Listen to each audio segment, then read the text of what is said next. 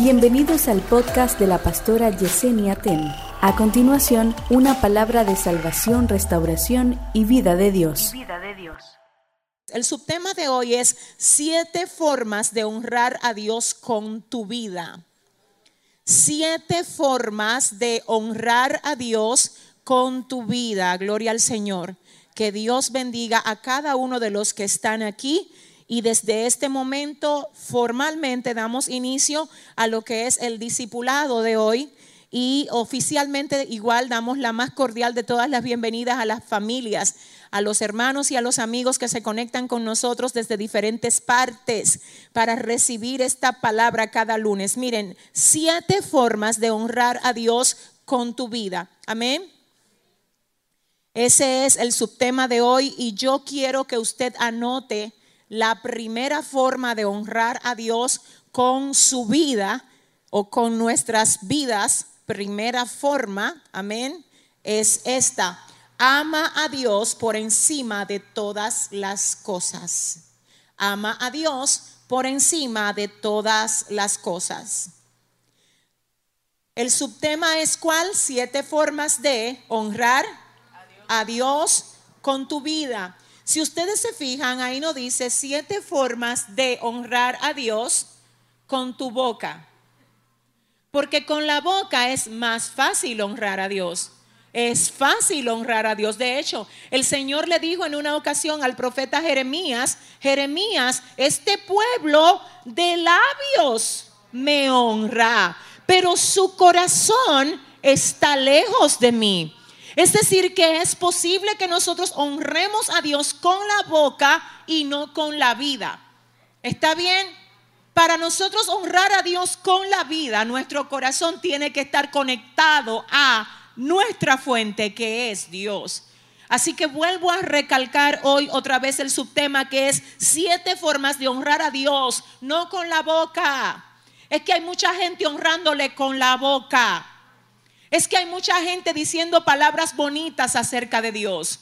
Es que hay mucha gente diciendo, Dios, yo te amo por encima de todas las cosas. Pero cuando se llega el momento de manifestarlo, realmente no hay coherencia con lo que se dice y con lo que se revela. Escúcheme lo que le voy a decir. Jesús en una ocasión decía, ¿Dónde ustedes creen que hay más obediencia? Dijo Jesús a sus discípulos. ¿Ustedes piensan que hay más obediencia en un hijo a quien su padre le dijo, mira, quiero que tú vayas y me hagas esto, esto y esto? Y el hijo dijo, no, no, no, yo no voy, yo no voy a ir. ¿O ustedes creen que hay más obediencia en ese hijo que el padre le dijo, veas esto, esto y esto? Y le dijo, sí, Señor, claro, cuenta conmigo, yo voy a ir. Pero el que le dijo, yo voy a ir, no fue. Y el que dijo, no, no, yo no voy a ir, fue. Jesús dice, ¿dónde hay más obediencia? ¿Dónde hay más obediencia? Hay más obediencia en el que dijo, no voy a ir. Pero fue que en el que dijo, sí, sí, sí, yo voy, pero no fue. Entonces, ¿qué quiero decir con esto? Que hay personas que incluso no son tan buenas expresando pero son excelentes demostrando. Entonces el Señor quiere la gente que le demuestre, no la gente que hable todo el tiempo, yo voy, yo voy, yo... No. Gloria a Dios, gloria a Dios. Mire, le voy a decir una cosa.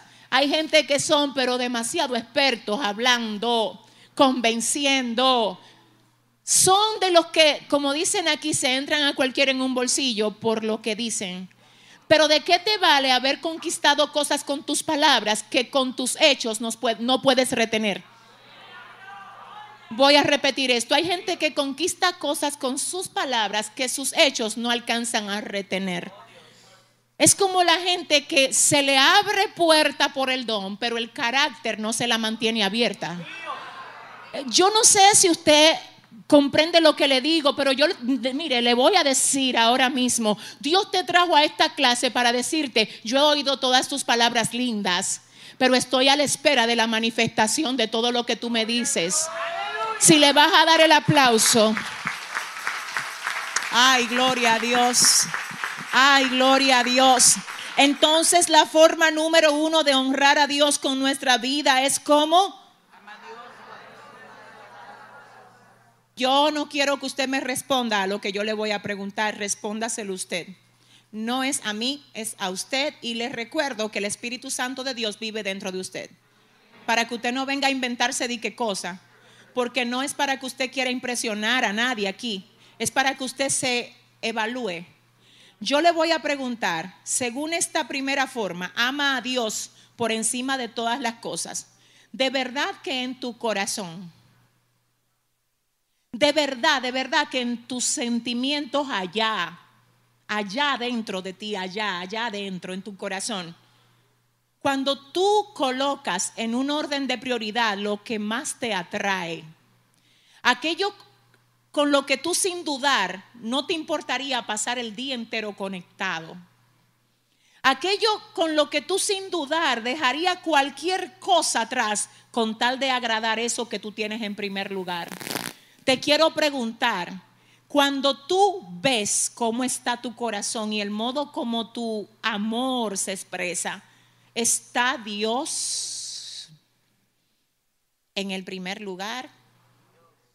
¿De verdad que está Dios en el primer lugar? ¿De verdad que no está lo que Dios te dio? De verdad que no está esa persona que Dios te puso al lado o esa persona que Dios te entregó o esos bienes que Dios te dio. De verdad que si te pusieran a elegir entre agradar a Dios y perderlo todo, ¿qué tú, qué tú elegirías? Oiga lo que dice la forma número uno. Ama a Dios por encima de todas las cosas. Es decir, que tu amor a Dios no haya nada ni nadie que lo altere. Que esa sea la parte de tu vida en la que tú no negocies con nadie. Esto yo no lo negocio. Lo demás sí, mi relación con Dios nunca jamás. ¿Por qué? Porque está por encima de todas las otras cosas. Cuando usted tiene algo por encima, déjeme decirle lo que pasa, es como tenerlo en primer lugar y es diciéndole a todo lo que está debajo, esa parte de arriba, yo no la pongo en juego por nadie. ¿Realmente está Dios ahí en tu vida? ¿O está lo que Dios te dio?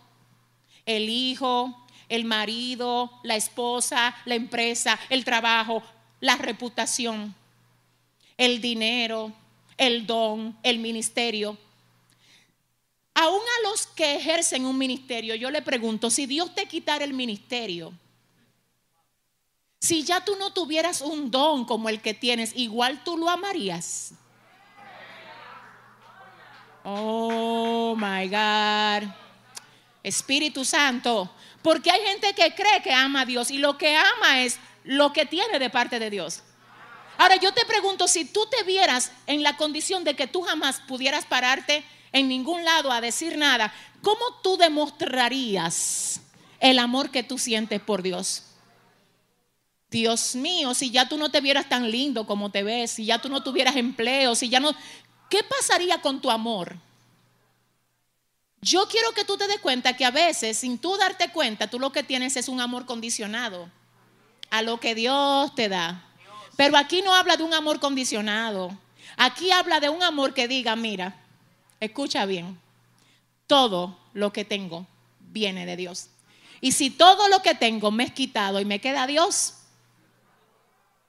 yo voy a estar bien. Porque Dios basta. Porque Dios basta. Es ese tipo de amor que el Señor está buscando hoy en su pueblo. Dios basta. ¿Por qué que hay mucha gente enfriándose? Porque Dios no le basta a ellos. Porque si Dios no lo hace a la manera de ellos, entonces ellos se sienten mal con Dios cuando es Dios el que basta, tú dices que hasta el último respiro de mi vida, aunque sea desde la cama, aunque esté postrado en cama, Dios, Dios me basta. Yo sé que estos temas no son populares porque la gente lo que quiere es que le hablen del Dios que provee, que da, que sana, que abre el cielo. ¿Y si Dios no lo abre? ¿Y si Dios no te da lo que... Yo quiero saber si como quiera es que quiero saber si como quiera de tu boca sale una alabanza. Se va a saber el verdadero amor que tú le tienes a Dios cuando todo está al revés y tú como quiera alabas. Cuando todo está cerrado y tú como quiera alabas. ¿Habrá alguien que entienda esto? Ama a Dios por encima de todas las cosas. Vamos a ver lo que dice Mateo capítulo 22, verso 37. Mateo capítulo 22, verso 37 dice, en el nombre del Señor, ¿qué dice Cristina? Jesús le dijo, amarás al Señor tu Dios con todo tu corazón y con toda tu alma y con toda tu mente. Oiga cómo es. Jesús le dijo, amarás al Señor tu Dios con todo Tu corazón, con toda tu alma, y con toda. Quiero que ustedes anoten ahí, en el Antiguo Testamento la expresión con todo tu corazón y con toda tu alma y con toda tu mente indican absoluta lealtad y esfuerzo. Ese es un, es- eso es un hebraísmo, eso es una expresión cultural que indica absoluta lealtad y esfuerzo. Cuando se habla de amarás al Señor tu Dios con todo tu corazón, con toda tu alma y con toda tu mente, realmente se está diciendo amarás al Señor tu Dios con absoluta lealtad y esfuerzo. ¿Tú sabes lo que es amar a Dios con absoluta lealtad? Dios mío, yo siento al Señor aquí. Usted me pregunta a mí como ser humano, así como persona humana que soy, con muchísimas debilidades y, igual que todos, porque nadie es perfecto. Pero si usted me pregunta a mí como ser humano que soy, ¿cuál es una de las cosas que yo más valoro en un ser humano? Yo personalmente valoro la lealtad. Y precisamente por, por valorar la lealtad me doy cuenta, es fácil para mí ver donde hay lealtad. También es fácil porque ya vengo de experiencias de deslealtades muy fuertes.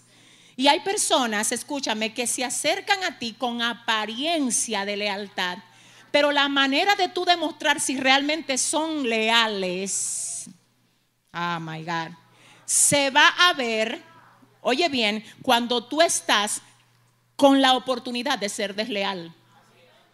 Hasta que a usted no se le presenta la oportunidad de ser desleal, no se sabe qué tan leal es usted. Hasta que usted no se le presenta la oportunidad de ser deshonesto, no se sabe qué tan honesto es usted. Santo. Es decir, que tu lealtad a tu pareja, a tus hijos, a tu familia, a la iglesia donde tú te congregas, tiene que ser probada para que sea autentificada. Y para que sea aprobada, tú vas a encontrar personas que no son leales como tú, que van a querer moverte a ti al nivel de ellos. Y es ahí cuando tú te dejas mover a lo que ellos dicen, que se sabe si tú eres leal o no. Si le va a dar el aplauso. Oh my God, my God, my God, my God. Mire, le voy a decir algo. No se preocupe, escúcheme, no se me preocupe usted de que por estar viendo, de que déjame ver fulano que quiere ser mi amigo, déjame ver si es leal o no. Tú tranquilo, tú sigues siendo tú, que el tiempo define quiénes son los leales y quiénes no. Tú sigues siendo tú. Tú no eres un escáner para estar de que, que quién es leal y quién no. Es el tiempo. Porque el tiempo prueba todas las cosas, my God. El tiempo prueba todas las cosas. Pero afirmo otra vez, no se sabe qué tan leal tú eres hasta que no tienes la oportunidad de ser desleal. Hay gente que dice, no, no, que yo soy fiel a mi amiga. Es que esa es mi amiga. Yo quiero saber cómo tú reaccionas cuando te encuentra una enemiga de tu amiga. Que comienza a hablarte mal de ella. Que qué tú haces cuando ella no está ahí para aplaudirte por tu lealtad. Ahí están Dios y tú. ¿Qué tú vas a hacer? ¿Te vas a unir?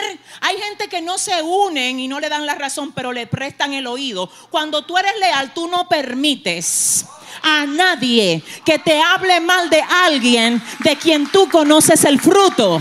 ¿Alguien está aquí? Oh, mi alma adora a Dios, mi alma adora a Dios. Entonces, ¿qué dice el Señor? Yo quiero que tú sepas que una de las formas como tú me demuestras a mí que tú me amas es identificando lo que no es leal a mí. Lo que, lo que de algún modo afecta mi santidad en el sentido de que eso no se parece a Dios. Es que si no es coherente con la santidad de Dios en mí, entonces yo no lo puedo permitir en mí. Ay Dios. Es decir, déjame ver qué grado de deslealtad a Dios yo muestro cuando veo esta película. Pero esta película como que no va acorde con lo que yo tengo de parte de Dios en mí. Dios puso en mí integridad, santidad, esas, cosas hermosas que Dios puso en mí. Yo la voy a contaminar con eso. Yo no sería leal. Oh, espérate, siento al Espíritu Santo que tú me estás invitando a tener una conversación de esa índole. Esa conversación no edifica.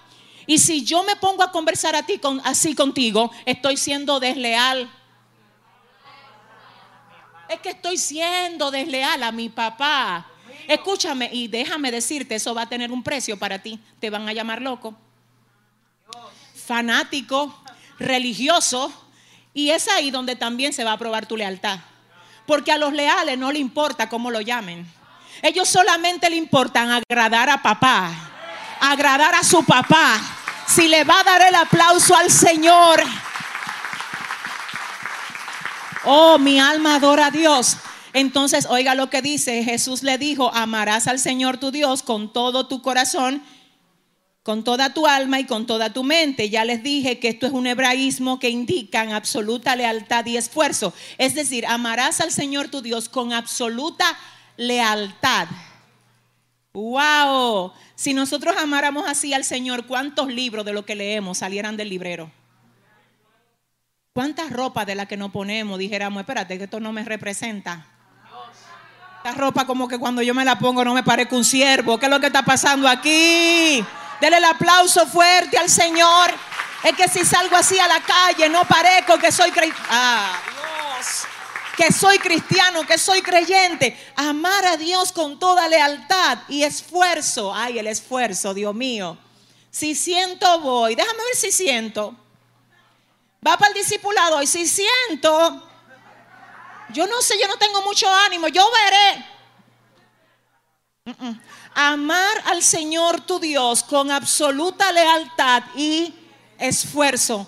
Mucha gente dice, oiga lo que dice mucha gente allá afuera, a Dios se lleva aquí en el corazón. Ustedes lo saben que lo dicen. Yo quiero que Jonathan, el adolescente que está allá afuera, allá atrás, por favor, se me siente aquí adelante. Si alguien me lo puede traer aquí adelante, por favor, por aquí. Amén. Es un ministro de esta casa. ¿Cuántos dicen amén? Amén. Miren lo que le voy a decir. Es fácil decir, a Dios se lleva aquí. Ustedes no han visto gente. déjame ayudarte a interpretar lo que ellos dicen. Ellos no quieren compromiso. Decir a Dios se lleva aquí es fácil. A Dios se lleva aquí. O sea, como quien dice, yo con llevar a Dios aquí, ya, yo cumplí. No es así. Y te voy a decir lo que pasa. Ese es el estilo de la gente que no quiere compromiso con Dios. Pero te voy a decir lo que dice la palabra del Señor. La palabra dice que cuando Pedro fue interceptado por Jesús y Jesús le dijo a Simón, le dijo, Simón, ¿me amas? ¿Tú me amas? En una le dice, ¿tú me amas más que a estos? Hablando de los peces. Simón Pedro responde y dice, tú sabes que yo te amo. Jesús le dice, si tú me amas, apacienta mis corderos. En otras palabras, ok que tú me ames, pero te voy a dar un escenario para que tú me demuestres que tú me amas. Hoy mucha gente dice, yo amo a Dios. ¿Y cómo tú se lo demuestras? O sea, tú amas a Dios y a Dios tú lo llevas aquí. No. El Señor, te voy a decir lo que hace Dios. Aunque nosotros no lo vemos, Dios es más real que lo que vemos entonces Dios merece respeto, merece dedicación, merece demostración de amor. Porque Él demostró su amor enviando a su Hijo unigénito para que todo aquel que en Él cree no se pierda, mas tenga vida eterna. Entonces espérate, Dios da lo mejor de Él y tú le das a Dios los retrojos tuyos. No es así que funciona. Eso se me parece a la gente que quiere tener una relación con su pareja, pero sin compromisos. Yo quiero ir contigo, sacarte por ahí, amanecer contigo de vez en cuando, pero no quiero, es que, es que te llevo aquí. Es que mire, es aquí que te llevo. No, no es ahí. Usted búsqueme una casa. Usted págueme una casa. Usted múdeme. Pero venga acá, dile a la que te queda al lado. Pero ¿y qué es esto? ¿Eh? Entonces mire lo que pasa con ese espíritu abstracto. Es un espíritu abstracto Sí, ese espíritu abstracto que incluso quiso probar y tentar a Jesús. Cuando, no sé si ustedes recuerdan que dice la palabra que en una ocasión había un hombre paralítico que llegó donde estaba Jesús y no podían entrar a causa de la multitud, que andaba con cuatro amigos y por no poder entrar rompieron el techo de la, de la casa. Recuerdan que en una ocasión lo predicamos. Ahora, ¿qué me llama la atención esto? Que cuando Jesús le dice al paralítico, lo primero que le dice, lo primero que hace cuando habla con él, es que le dice, mira, tus pecados te son perdonados. No le dijo, te sano, le dijo, te perdono. Porque para el Señor la prioridad no es este cuerpo que perece, es el alma que permanece. Entonces mira lo que él hace. Le dice, mira, tus pecados te son perdonados. Vienen los fariseos y dicen, oye esto, dice que los pecados le son perdonados. ¿Y quién es él para perdonar pecados? ¿Por qué dicen los fariseos esto? Porque eso era abstracto. Es decir, no se podía saber si los pecados le fueron perdonados o no, porque eso no se ve. Jesús dice, para que ustedes sepan que el Hijo del Hombre tiene autoridad para perdonar pecados, le dijo al paralítico, levántate, toma tu lecho y anda. Amén. Amén. Oh, santo. ¿Qué quiere decir esto? Que el Señor, escúchame, no es esa esa parte abstracta, la que tú puedes decir, yo lo tengo aquí, ok, bien que tú lo tengas ahí. Ahora, ¿cómo tú lo manifiestas en lo material? Que cómo lo manifiestas, viviendo una vida como te da la gana y diciéndome a Dios, diciéndome a mí que tú tienes a Dios aquí. No es así. Por ejemplo, el pez, señores, el pez fue creado para estar todo el tiempo en él. ¿Tú quieres verlo muerto? Sácalo del agua. Es que nació, es que fue diseñado, es que fue creado, Dios mío, para estar ahí. Igualmente el hombre, ¿de dónde sale el hombre? El hombre, dice la palabra, y sopló Dios aliento de vida en el hombre y fue el hombre un ser viviente. De la única manera como el hombre tiene vida es cuando se conecta con el dador de la vida. Si no está conectado al dador de la vida, el hombre lo que tiene es existencia, pero no vida. Porque Jesús dijo, yo soy el camino, la verdad y la vida. ¿Alguien entiende? Entonces, amar a Dios es amarlo con toda nuestra lealtad y con todo nuestro esfuerzo. Oiga lo que dice la traducción del lenguaje actual. Jesús les respondió, el primer mandamiento y el más importante es el que dice así, ama a tu Dios con todo lo que piensas y con todo lo que eres. Oh Padre, ámalo con todo lo que piensas. Oh, y con todo lo que eres. Te voy a decir algo, a todos nos llegan pensamientos que no son agradables delante de Dios. Señores, miren que es así. Pero la Biblia dice, llevando todo pensamiento cautivo a la obediencia de Cristo. Es decir, si nos llegan, el problema no es que no nos llegan, el problema es que cuando nosotros nos llegan es responsabilidad nuestra echarlo fuera y quedarnos solo con lo que edifica, porque siempre te he dicho, iglesia, que cuando tú no reprendes los malos pensamientos, pasan aquí. No se quedan siendo pensamientos. Ponte a darle mente y ya tú viste cómo es que tú lo vas a hacer. ¿Cómo es que te va a salir eso? ¿Cómo? Y te vas dejando enredar. El que era un pensamiento se convirtió en sentimiento. Y el sentimiento dio a luz la acción. Entonces esa acción que tú terminaste lamentando, tú pudiste haberla reprendido cuando solo era un pensamiento. Amén, amén. Entonces vamos al punto número dos. Forma número dos de honrar a Dios con nuestra vida. Sírvele con todo tu corazón. Sírvele con todo tu corazón. Fíjese que primero es ámalo y luego sírvele. Porque hay gente que le están sirviendo y no lo aman. Lo primero no es sírvele, lo primero es ámale. Porque si tú le sirves sin amarlo, Puedes estar dando el mejor de los servicios, pero no lo estás haciendo con la esencia correcta. Si le vas a dar el aplauso al Señor, aleluya, aleluya, aleluya. Entonces lo primero, lo número uno fue ama a Dios por encima de... Lo segundo ahora es sirve a Dios. Oh, qué bello. Mira, vamos a ver, sirve a Dios con todo tu corazón. Vamos a, vamos a ampliar eso. Sirve a Dios y no lo hagan para que te vean. Sirve a Dios y no lo hagas por competencia. Sirve a Dios y no esperes recompensa de hombre. Sirve a Dios y aunque no te reconozcan, hazlo de todo corazón. Ah. Oh, gloria a Dios. Mire, yo no sé si usted lo cree, yo lo creo. Yo lo que voy a decir ahora lo creo.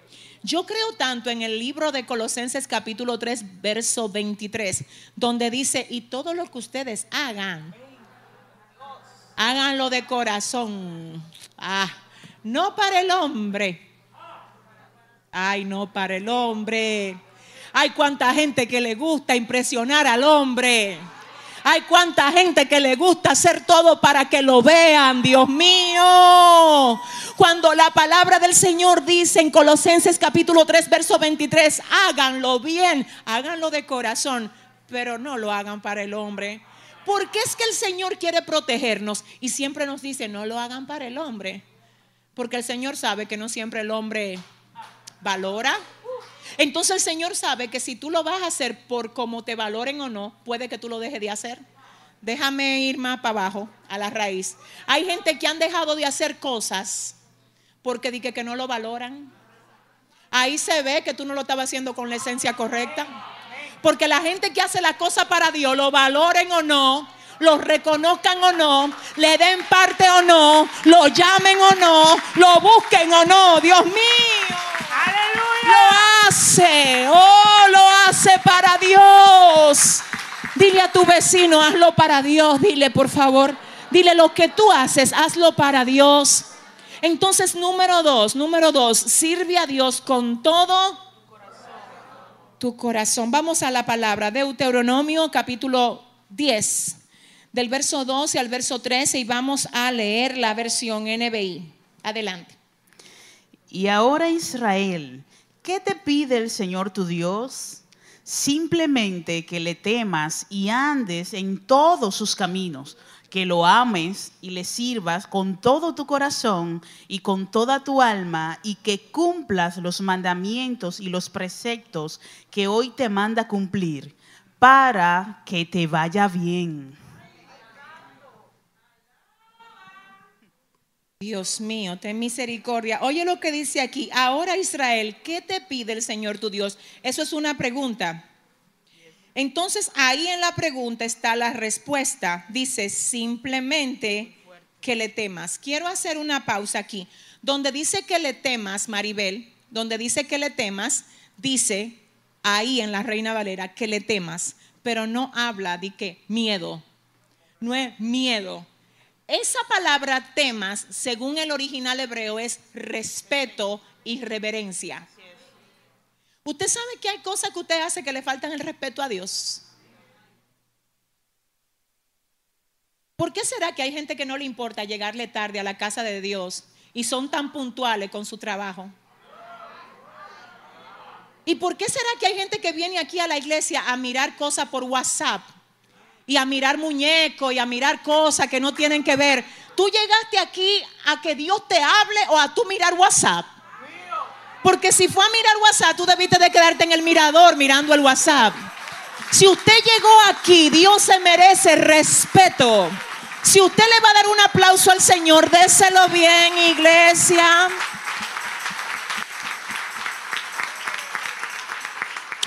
Mire, en la doctrina, a veces yo tengo que de lo del ah, discipulado mezclar algo de lo de la doctrina, porque siento que a veces hay gente que quizás no le enseñaron esas cosas y nosotros tenemos el compromiso de ayudarlo a usted, que usted entienda cómo se manejan las cosas. Mire, la casa de Dios merece respeto. Usted ve esto aquí, este local. Antes de nosotros mudarnos aquí, se usaba para otras cosas. Pero desde que esta iglesia llegó aquí, este lugar se convierte en casa de Dios y puerta del cielo. Entonces mire lo que es que pasa. Si usted va a la casa de su familia o de sus amigos y usted entra con respeto, y una de las cosas que usted hace, yo me imagino que usted lo sabe, cuando usted llega a una casa ajena, es que usted no se sienta hasta que no, le dicen a usted, pero siéntate. Usted no ve, si usted llega como un, desacatado, de ¿qué es lo que hay aquí de comer? Ya usted sabe que ahí no hay formación. Claro, porque nadie, esa la gente no se maneja así. O de que sentándose, acomodándose, a usted no le dijeron que se sentara. Es decir, hay unos códigos de manejo, de respeto, que se utilizan para nosotros como seres humanos. Imagínese para las cosas de Dios. No, pero aquí hay gente que usted ve que hasta masticando chicle vienen. Y después pegan los chicles debajo de la silla. Dile al que te queda al lado, ay. Dígale ahí mismo, Dios merece respeto. Dele un aplauso fuerte al Señor. Miren, es señal de respeto el modo como hasta usted viene a la iglesia vestido. Dele lo mejor a Dios, venga bonito a su iglesia. Yo no estoy mandando a nadie a endeudarse ni a comprar ropa ni nada. Yo te estoy diciendo que venga limpio. Que si tú nada más tienes dos falditas, que la lave bien, la planche, porque tú vas para la casa del rey. Y a la casa del rey hay que ir bien presentado, gloria a Dios. A la casa del rey hay que llegar puntual a la casa del rey. Oye iglesia, escúchame mi corazón. Es una falta de respeto a Dios irse de un servicio antes de que se despida. Hay gente que desde que termina el mensaje ya van agarrando la cartera. Nos vemos el lunes, nos vemos, bye. Pero que no se ha despedido. De la casa del Señor no salimos hasta que no se diga el último amén. Porque usted es una cobertura, la oración final es una oración de cobertura. Entonces ya usted vino aquí, pasó su hora y media. ¿Cómo usted no va a esperar la oración final, que son cinco minutos más? Es decir, nosotros tenemos que darle respeto a las cosas de Dios. Porque en la medida que yo respeto las cosas de Dios, igual se expresa mi respeto hacia el Dios de las cosas. Amén. Entonces, en ese sentido, diga conmigo, Dios merece respeto. Bueno, yo sé que tengo aquí unos casos de personas que vienen con sus uniformes del trabajo. Si ese es tu caso, ese es lo mejor, esa es la mejor faceta de ti que tú le puedes dar. Porque tú lo que estás diciendo con eso, mira Señor, yo no puedo irme a cambiar para allá, para donde yo vivo, para Jurumucú. Pero yo voy a llegar al templo como sea que yo esté. Porque mira Señor, no es que yo no me quise poner bonito, es que no me dio el tiempo de ir. Eso Dios lo valora. Es decir, para que ustedes ahorita no digan, ahora yo no puedo llegar al templo con el uniforme del trabajo. No estoy hablando de eso. Y ojalá que me comprendan. Es en la mejor de tu posibilidad que tienes siempre que presentarte delante del Señor. Ahora, si usted tiene una carterita donde usted puede echar otra blusita para usted entrar aquí antes de venir al templo, pues mejor todavía. ¿Cuántos dicen amén? Dele el aplauso fuerte al Señor. Amén. Entonces, vamos al punto número tres. El punto número tres, o bueno, wow, es que, es que esto está fuerte. Oiga, ¿qué es lo que dice? ¿Está fuerte, Cristina? Simplemente que temas, es decir, que respetes. Y dice, que andes en todos sus caminos, que lo ames y le sirvas con todo tu corazón. Otra vez aquí, amar está por encima de servir. Es decir, que el Señor pide amor antes que servicio porque Él pide que el servicio se haga en amor. Entonces dice que le ames y le sirvas con todo tu corazón, con toda tu alma, que cumplas sus mandamientos y los preceptos que hoy te manda cumplir. Pero ¿para qué? Es decir, que es a ti que te conviene. Es a ti que te conviene cumplir los preceptos de Dios, amarlo y servirle. ¿Para qué? Para que te vaya bien. Eso es promesa de Dios. Tú sabes que una de las formas más efectivas de nosotros orar es orando, haciendo mención de las promesas. Una persona, oiga bien lo que es que pasa, oiga, una persona que teme a Dios, es decir, lo respeta, que anda en sus caminos, que lo ama, que le sirve de todo corazón, que cumple sus preceptos y mandamientos, puede decirle a Dios, Señor, mira, tu palabra dice en el libro de Deuteronomio capítulo 10, verso 12 al 13, Señor, que si yo te amo, que si yo te sirvo y que si yo te obedezco, a mí me va a ir bien, Señor. Señor, mira, yo te amo. Examíname el corazón para que tú veas que te amo. Ah, Señor, mira, yo te sirvo, yo no estoy ahí sentado como un bicuí nada más, todo el tiempo sin hacer nada en tu obra. Yo trabajo en tu obra, Señor. Yo me involucré a hacer algo para ti, Señor. Padre, yo te respeto. Yo respeto lo tuyo, Dios. Yo he hecho mi parte, Dios mío. Padre, ahora tu palabra dice que si yo hago eso, me va a ir bien. A mí no me va a ir bien volviéndome ansioso, ni queriendo lo que el otro tiene, ni sintiéndome mal por lo que el otro le dieron y a mí no me dieron. No es así. A mí me va a ir bien amando, sirviendo y obedeciendo a Dios. Amando, sirviendo y obedeciendo. ¿Quieres que te vaya bien? Ama a Dios. Uh, sírvele y obedécele. Y tú vas a ver cómo donde había ruina, Dios va a levantar, ay Padre, un testimonio. Porque oye, ¿cuál es la negociación? La negociación es, ámame, sírveme, obedéceme. Eso es, ámame. Pero no me ame, di que, que me ama y no hace nada para mí. Sírveme con tu vida. Yo quiero señalarte a ti como yo señalo a Job, dice el Señor. Mira, esto está fuerte. Dice la palabra que cuando se presentaron delante del Señor, oiga bien, los ángeles, los hijos de Dios, se presentó también Satanás. Y que el Señor Dios le dijo a Satanás, no has considerado a mí, siervo Job, varón justo, recto, temeroso de mí, apartado del mal. ¿Lo viste? Eso es lo que Dios quiere decir de ti en el banco, donde hay mucha gente haciendo cosas indebidas. ¿Viste a mi sierva y cómo brilla delante de todos los corruptos que están ahí? Santo.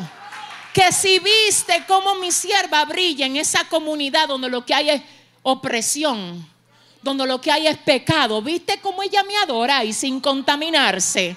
Que si viste cómo mi hijo en medio de la universidad donde está la perversión que hay ahí con sus amigos se destaca porque es la luz mía que brilla ahí en ese grupo. Es decir, Dios te está diciendo que quiero que me ames, que me sirvas y que me... Vamos a aprendernos eso. Son tres cositas. Ámame. Y cuando yo lo amo, le sirvo y le obedezco, ¿qué va a pasar? Me va a ir bien. Dale el aplauso fuerte al Señor me va a ir bien. Lo número tres, lo número tres, anote lo número tres, honra a Dios con tu vida.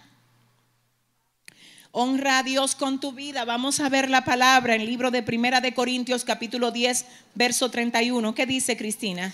Entonces, ya sea que comáis, que bebáis o que hagáis cualquier otra cosa, hacedlo todo para la gloria de Dios. Oh Padre. Entonces, ya sea que ustedes coman, o sea que no puedo ir a todos los sitios a comer. Porque si le voy a dar gloria a Dios con lo que yo como, no puedo ni sentarme a comer con todo el mundo. Oh. ¿Ustedes quieren que yo les siga hablando de esto? ¿O está bien? Tú sabes que hay juntes de tu trabajo en lo que a ti no te conviene estar.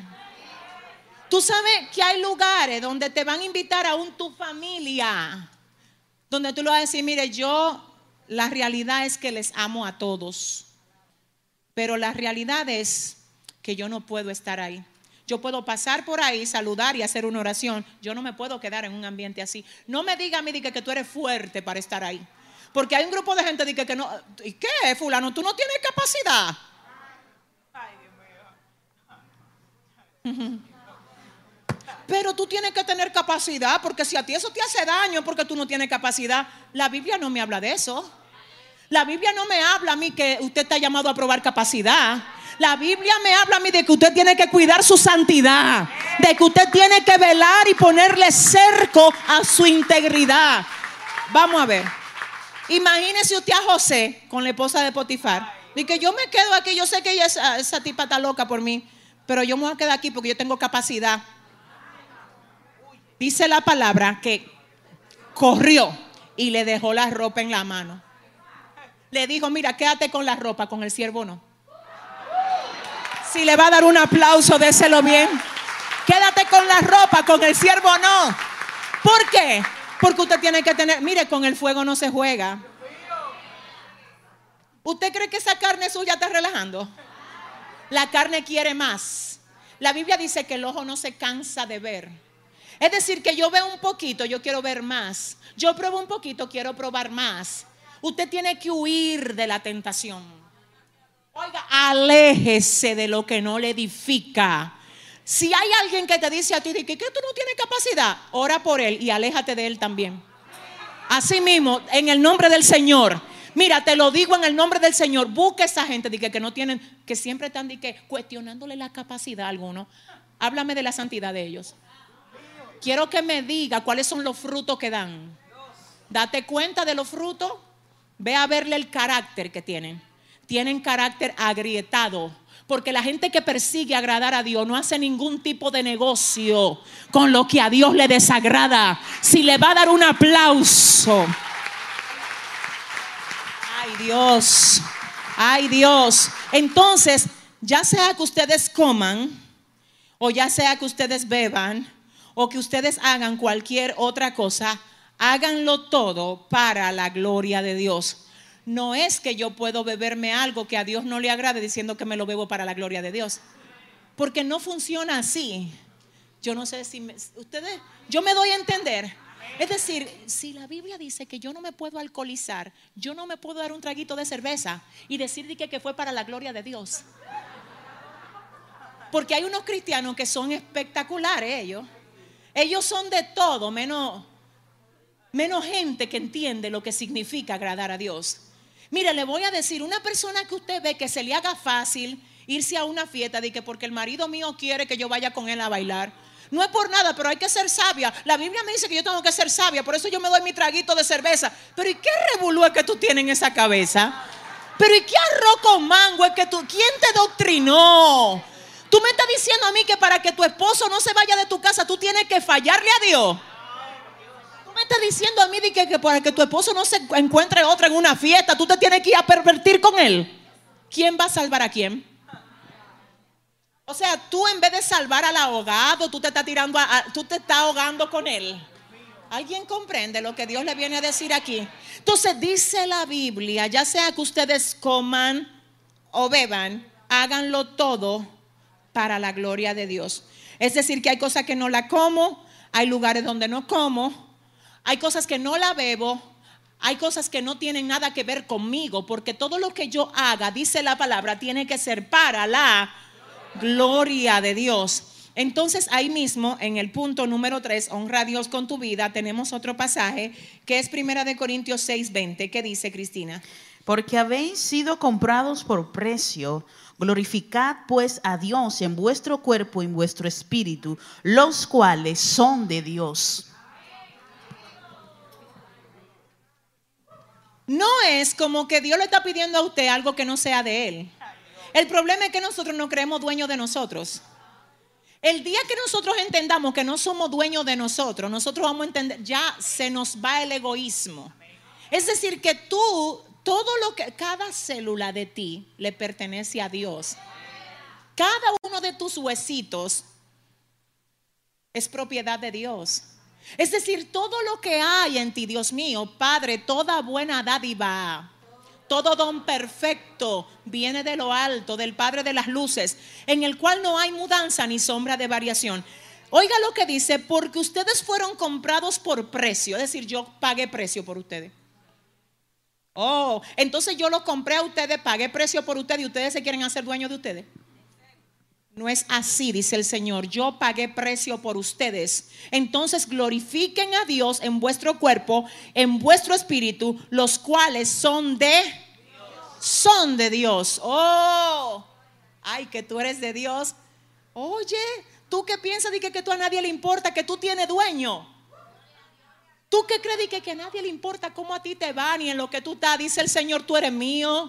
Ay, ay, ay, donde quiera que tú te muevas, mi ángel se mueve contigo, porque yo te compré, tú tienes dueño, fueron comprados por precio. Entonces glorifiquen a Dios en cuerpo y en espíritu, los cuales son de Dios. Efesios 2.10. Ahora sí, vamos.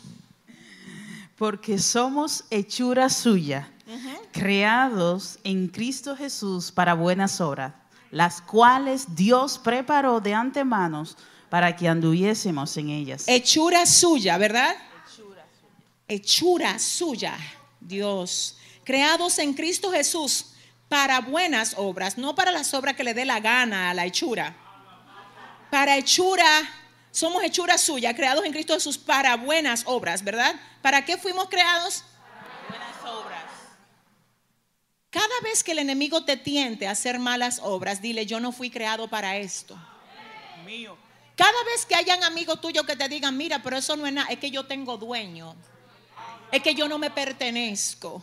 Es que eso que tú me estás incitando a mí a hacer no corresponde con lo que mi dueño espera que yo haga, porque somos hechura suya, creados en Cristo Jesús para buenas obras, las cuales Dios preparó de antemano para que anduviésemos en ellas. La forma número cuatro de honrar a Dios con nuestra vida, anótela. Recordemos que de nuestras vidas y de todo lo que recibimos nosotros, no somos dueños, sino mayordomos. Recordemos que de nuestra vida y de todo lo que nosotros recibimos, no somos dueños, sino mayordomos. ¿Dónde están los dueños aquí?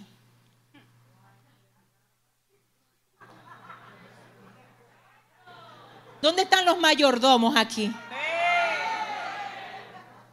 Vamos al libro de Primera de Crónicas, capítulo 29, verso 14. ¿Qué dice Cristina? Porque ¿quién soy yo y quién es mi pueblo para que pidiésemos ofrecer voluntariamente cosas semejantes?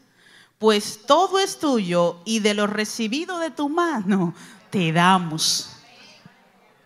Porque ¿quién soy yo y quién es mi pueblo para que pudiésemos ofrecer voluntariamente cosas semejantes? ¿Quién soy yo? ¿Quién es mi pueblo? Para que ofrezcamos voluntariamente cosas semejantes, porque todo es tuyo y de lo recibido de tu mano te damos. Vive Jehová y vive mi alma, que si usted entendiera esto, mire, otra fuera su historia. Es decir, que usted no está haciendo un sacrificio de que dándole a Dios el tiempo que el Señor te dice a ti que le dé. Eso no es un sacrificio. Eso es devolviéndole el tiempo que ya Él te dio a ti.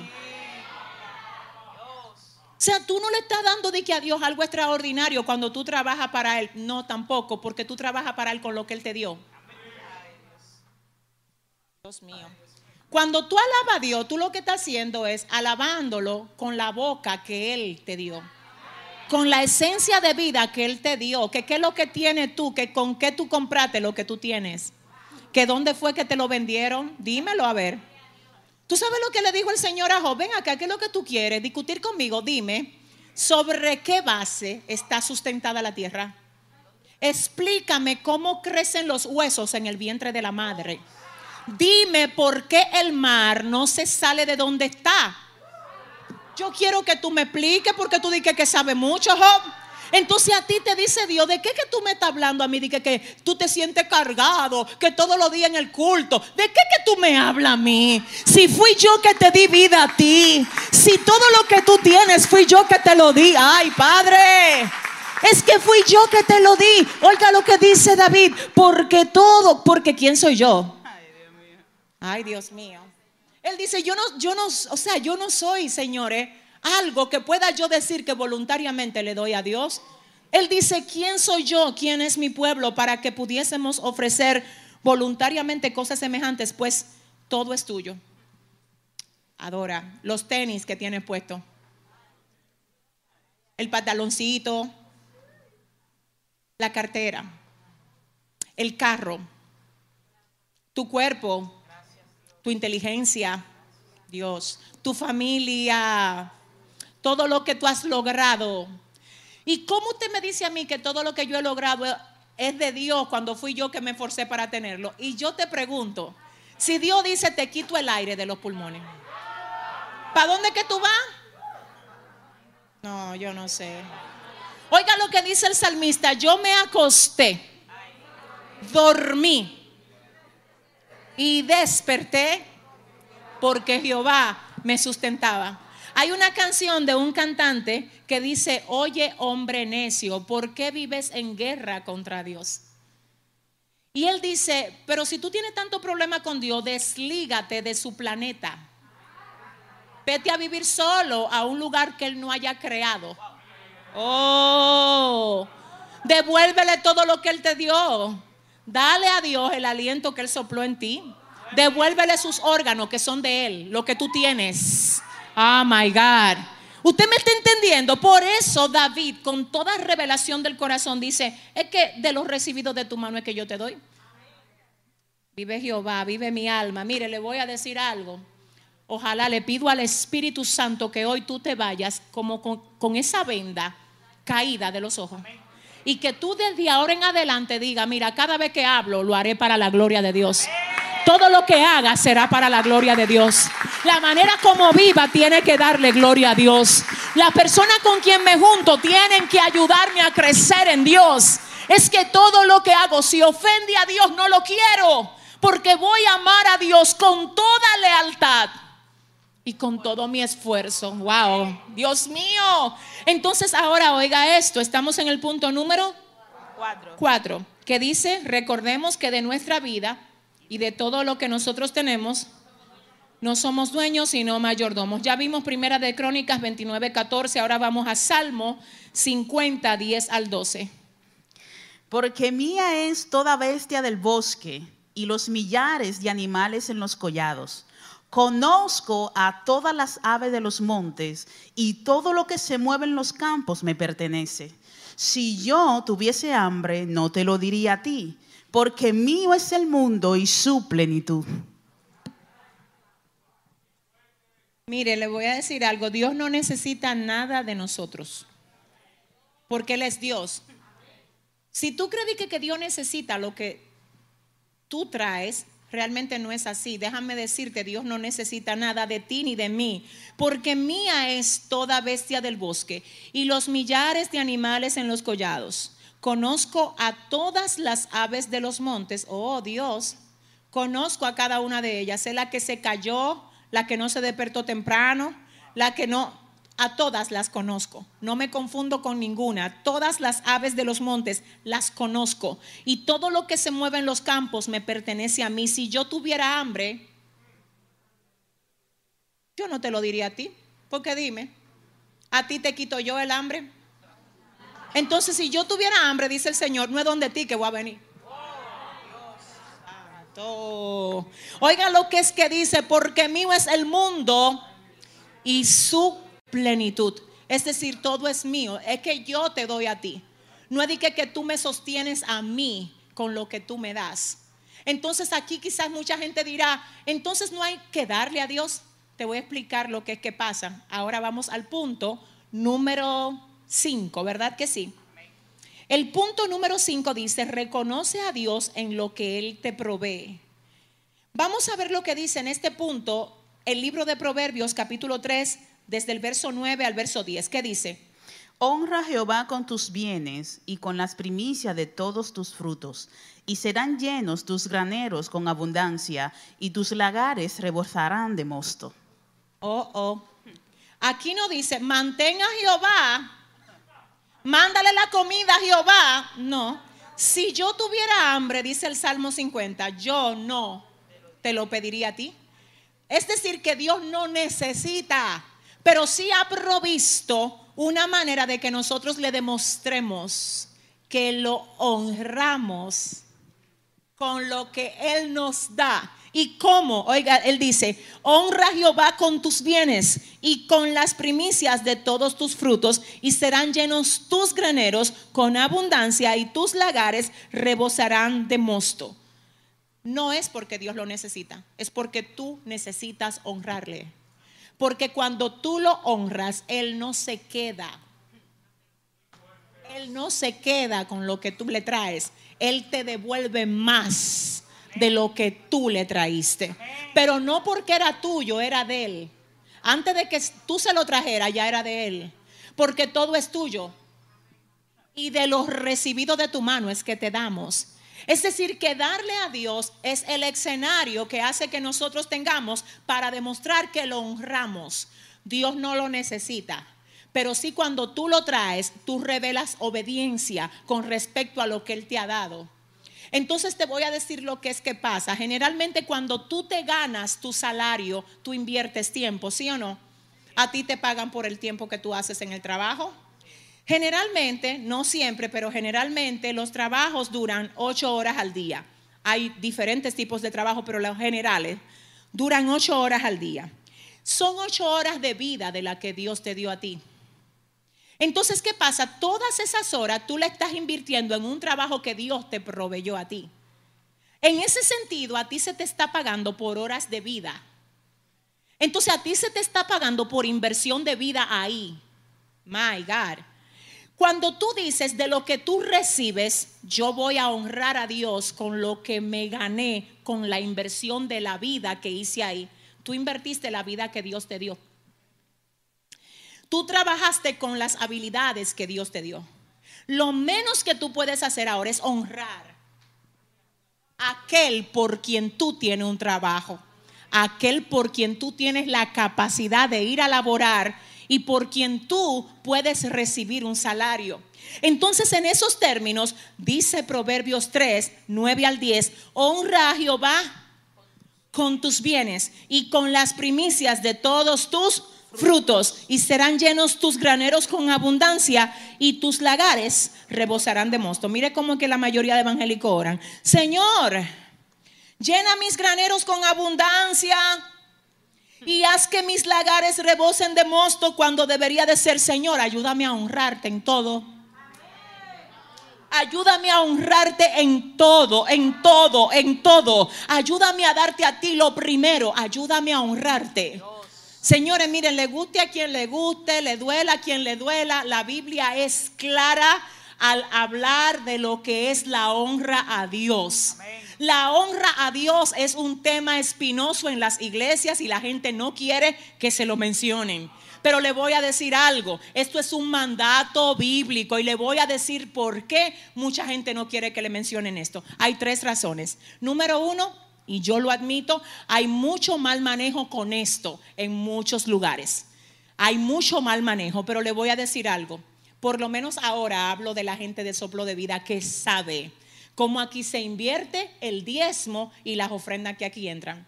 Y el que lo quiera saber, ahí está la gente de finanzas, que somos más transparentes que el agua en ese sentido. Que aquí todo lo que entra se da a la obra y al ensanchamiento de lo que es el reino de Dios en la tierra. Pero espérese, le voy a decir algo.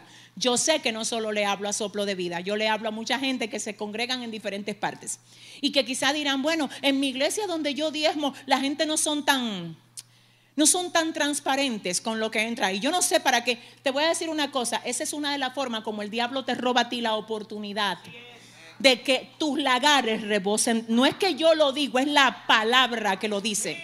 Porque mira qué es lo que pasa. Tú no puedes controlar lo que alguien hace con tu obediencia a Dios. Escúchame, ¿tú crees que Dios te va a juzgar a ti por como otro haga algo con lo que tú hiciste? Dios dice, cumple tu parte. Que cumpla conmigo, es que cumplas conmigo, que quiero. Es que cumplas conmigo. Oye, iglesia, escúchame. Dice el Señor, cumple conmigo Olvídate, porque que si tú te pones a ver, siempre habrá una forma de tú excusar tu desobediencia. Algunos dirán, yo no soy tan santo porque yo veo que fulano, hay gente que tiene más años que yo en el Evangelio y no son tan santos. Por ello tú no te vas a santificar. Yo no sé si ustedes me están entendiendo. No, yo lo hago porque fulanito, olvídate de fulanito. Esto es entre Dios y tú. Iglesia, esto es entre Dios y tú. Oh Padre. Mira, antes de yo ser cristiana, ya yo daba mi diezmo. A mí nunca me importó de que si hacían o no hacían, yo no sé. Yo lo único que sé que a mí Dios me bendecía desde antes de ser cristiana. Señores, miren, el diezmo expresa lealtad a Dios. Las ofrendas expresan agradecimiento a Dios. Es mandato bíblico y dice, honra a Jehová con tus bienes y con las primicias de todos tus frutos y serán llenos tus graneros con abundancia y tus lagares rebosarán de mosto. Ahora Primera de Reyes, capítulo 17, del verso 13 al 14, quiero que ustedes lo lean. Vamos a ver. Elías le dijo, no tengas temor, ve, haz como has dicho, pero hazme a mí primero de ello una pequeña torta cocida debajo de la ceniza y tráemela. Y después harás para ti y para tu hijo, porque Jehová Dios de Israel ha dicho así, la harina de la tinaja no se escaseará ni el aceite de la vasija disminuirá hasta el día en que Jehová haga llover sobre la faz de la tierra. Ustedes, eh, no sé si notan ahí que Elías le dijo, no tengas temor, ve y haz como has dicho, pero hazme a mí primero de ello una torta cocida debajo de la ceniza y tráemela. ¿Con quién estaba hablando Elías? Con la viuda de Sarepta de Sidón. ¿Quién era ella, Andy? ¿Quién era la viuda de Sarepta de Sidón? Una viuda donde Dios mandó a Elías. Y dice la palabra que solo tenía un puñado de harina, un solo puñado de harina, un poquito de aceite para hacerlo, comérselo ella y su hijo y echarse a morir. Eso era lo que ella le quedaba. Ahora, Elías, ya yo les he enseñado muchas veces a ustedes que habían tres tipos de cargos que tenían la unción de Dios en el Antiguo Testamento. ¿Cuáles eran? El rey, el sacerdote y el profeta. Elías era profeta. El profeta era la representación de Dios en el pueblo. Cuando Elías llega donde la viuda, que solo le queda un puñado de harina, un poco de aceite para comérselo y echárselo a morir, echarse a morir, Elías le dice, mira, yo conozco tu situación y sé que tú no tienes nada excepto un poquito de harina y un poquito de aceite. Pero por encima de eso, yo quiero que tú vayas y hagas la torta que tú dices que tú vas a preparar, pero no te la comas tú. Si te la comes tú, eso es lo, ya, ese va a ser tu final. Oye lo que te dice Dios, hazla y dale a la representación de Dios primero. Porque si tú de lo poco que te queda siempre le da a Dios primero, eso, eso lo que va a hacer es que haya un sello de garantía de Dios. En que por tú darle a Dios primero lo poquito que tú tienes, se va a multiplicar. Pero si tú te comes lo poquito y no le das a Dios, di que porque es poquito, ¿dónde está la honra a Dios en eso? ¿Tú sabes por qué mucha gente hoy no está honrando a Dios con lo que tiene? Di que porque no le da. ¿Cómo te va a dar si tú no le sacas lo de Dios? La manera de que te alcance no es tú quedándote con eso, es diciendo, Dios, mira lo que te corresponde a ti. Señor, a ti te corresponde lo primero. A ti te corresponde lo primero. Ustedes quieren, mire, le voy a decir, el, mire, solamente en ese solo pasaje de Malaquías 3:10 es que el Señor dice, pruébenme en esto. Pruébenme en esto pruébenme en esto. Una de las formas como Satanás ataca la mente de los cristianos también, ahora es diciendo, eso es de la ley, eso no es de la gracia, porque es de la ley. No fue en la ley de Moisés que eso apareció. Fue Abraham el primero que dio diezmos a Melquisedec. Entonces no había ley porque Moisés todavía ni había nacido ahí. ¿De qué ley me están hablando? Si cada vez que la Biblia menciona una cosa se sabe, ay Dios mío, se sabe el curso de acción que eso va a tomar por la primera forma como eso se revela. Es decir, cuando dice la palabra, en el principio creó Dios los cielos y la tierra, nos está presentando a Dios como el creador de todo. Y por eso nosotros sabemos que Dios es creador. La primera vez que se habla del diezmo en la palabra, se habla diciendo que Abraham le dio a Melquisedec los diezmos de todo. Es decir, que Melquisedec, según el libro de Hebreos, es la representación de Dios en el Antiguo Testamento. Cuando Abraham le da a Melquisedec los diezmos de todo, le está dando a Dios los diezmos de todo. Entonces yo te voy a decir una cosa, yo seguiré diezmando de todo. El que quiera ser bendecido y que se le llenen los graneros, que aprenda a honrar a Dios con lo que Dios le da. aunque no sea mucho, aprende a honrar a Dios con lo que Él te da. Porque eso es precisamente la forma número 5 de nosotros honrar a Dios con nuestra vida. Reconociendo a Dios como el que provee. Amén. Ahora vamos al punto número 6 y ya casi terminamos. Número 6 dice, no desaproveches los recursos que Dios te ha otorgado. No desaproveches los recursos que Dios te ha otorgado, porque Dios te va a pedir cuenta por todo lo que te ha otorgado. Si yo pregunto aquí, ¿cuál es el recurso más valioso que Dios te ha dado a ti? ¿Cuál es? ¿Alguien me dice? No, sin miedo, levánteme la mano a alguien y dígamelo allá. ¿Cuál? Ok, vamos a ver, ¿cuál? ¿Cuál? Dilo fuerte. Richard.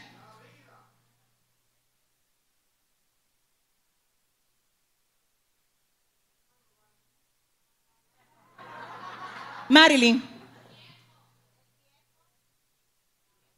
El tiempo. Porque yo puedo vivir y si no tengo tiempo para vivir. o sea, yo viví y me muero ahí mismo. No me dieron tiempo. ¿Sí me entienden? El recurso más valioso que nosotros tenemos de todos es el tiempo. Obviamente el tiempo de vida. Tiempo. Tiempo. Entonces, al respecto, la Biblia dice en el libro de Efesios capítulo 5, verso 16, aprovechando bien el tiempo, porque los días son malos. Salmos 39, 4 al 5 dice, hazme saber Jehová mi fin y cuán sea la medida de mis días. Sepa yo cuán frágil soy, he aquí diste a mis días término corto y mi edad es como nada delante de ti. Ciertamente es completa vanidad todo hombre que vive. Salmos 90, verso 12. ¿Qué dice Cristina? Enséñanos de tal modo a contar nuestros días que traigamos al corazón sabiduría. Dios mío, enséñanos de tal modo a contar nuestros días que traigamos al corazón sabiduría. Enséñanos que no somos eternos, que no vamos a durar aquí toda la vida, la vida. Señor, enséñanos que tenemos una fecha de inicio y una fecha de culminación aquí. Enséñanos de tal modo a contar nuestros días que traigamos al corazón sabiduría. Y dentro de los recursos igual, no desaprovechemos nuestros recursos materiales. Hay gente que son depravadoras, o sea, se, se derrochadoras se le olvida que las cosas hay que, usted tiene que ser austero. No desparrame, a Dios no le agrada eso, no desparrame. Usted sabía que hay cosas de las que usted hace en su casa que usted la puede guardar para el próximo día. Señores, la comida no se bota, y menos en estos tiempos. Cualquier cosita que a usted le sobre, guárdela ahí tranquilito y al otro día agrándela. O sea, póngale un poco más a eso que le quedó. Aunque usted sienta que puede comprar más arroz, tú sabes la cantidad de gente que ahora mismo está necesitada de lo que tú estás votando. A Dios no le agrada que nosotros seamos personas derrochadoras. Y oiga, mire, hay un versículo aquí que lo demuestra, que es Juan 6, 12 al 13. ¿Qué dice Cristina? Y cuando se hubieron saciado, dijo a sus discípulos, recoged los pedazos que sobraron para que no se pierda nada. Recogieron pues y llenaron doce cestas de pedazos que de los cinco panes de, cebada sobraron a los que habían comido. Ok, o sea que sobraron y Jesús dijo que no se pierda la sobra. que sobraron y él dijo que no se pierda nada. Que en tu casa no se pierda nada. Enseña a tus hijos que hasta, que hasta que las cosas son usables no se votan. Porque usted no cambia la cosa por moda. Dice que ya no me gustan. Todavía eso funciona, pues usted lo va a usar hasta que funcione. No sea derrochador, Dios mío. Sea austero. Porque quizás tú digas, no, es que yo tengo, es que no es eso, mi amor, no es así que se vive. Es que lo que tú estás derrochando, otro lo necesita. Entonces no se trata solo de ti, escúchame, hay cosas que Dios te la dio y no solo fue para ti. Fue para que tú la compartas con otro y este es el punto número siete, anótelo. Punto número siete, comparte lo que tienes con los demás. Ah, punto número siete, comparte lo que tienes con los demás. Le voy a decir algo que Dios me dijo a mí hace unos días atrás. Dios me lo ministró en el corazón y yo no sé si lo dije aquí, pero si lo dije, escuchen, se lo voy a recordar. En días pasados nosotros teníamos una de las jornadas que hacemos aquí. Y el Señor me dio una orden muy específica. Y entre las cosas que me dijo fue, hay cosas que tú crees que la compraste para ti. Y fue que yo te utilicé para mandárselo a otro hijo mío. No sé si me di a entender. Hay cosas que tú la compras y tú ni siquiera te la vas a poner. Porque no fue para ti que la compraste en primer orden. Fue que Dios te mandó a comprarla para que se la regale a otro. Porque hay gente que nada más quiere regalar trapo. Déjame moverme para acá. Hay gente que creen cuando le hablan de darle al otro, ellos le dan lo que no le duele. Eso no es el modo como el Señor te... Si fuera a ti que te fueran a dar una siembra, ¿tú quieres que te manden los trapos que no sirven? Para eso está el vertedero de Duquesa ahí. Para eso están los vertederos. No, tu hermano no es un vertedero. Dile a tu vecino, yo no soy vertedero. Dile, yo soy un siervo de Dios, ¿eh? Dígaselo a sí mismo, ¿eh?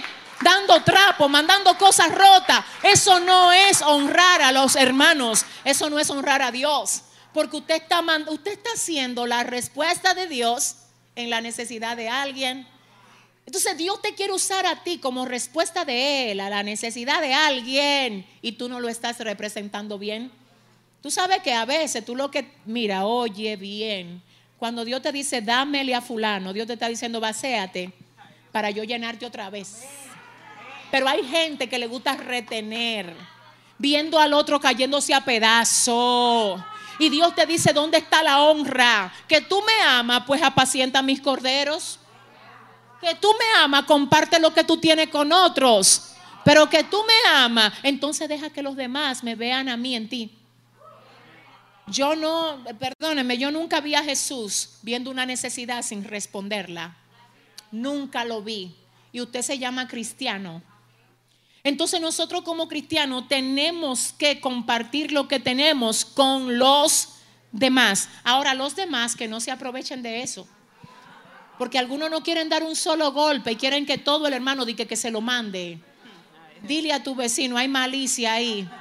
Señor, reprenda al diablo en el nombre de Jesús. Entonces no es de eso que se está hablando, es de nosotros poder ser ser proveedores en la medida de nuestra posibilidad para ayudar a los demás. En este punto dice Proverbios capítulo 22, verso 9, en la versión Dios habla hoy, el que mira a otros con bondad será bendecido por compartir su pan con los pobres.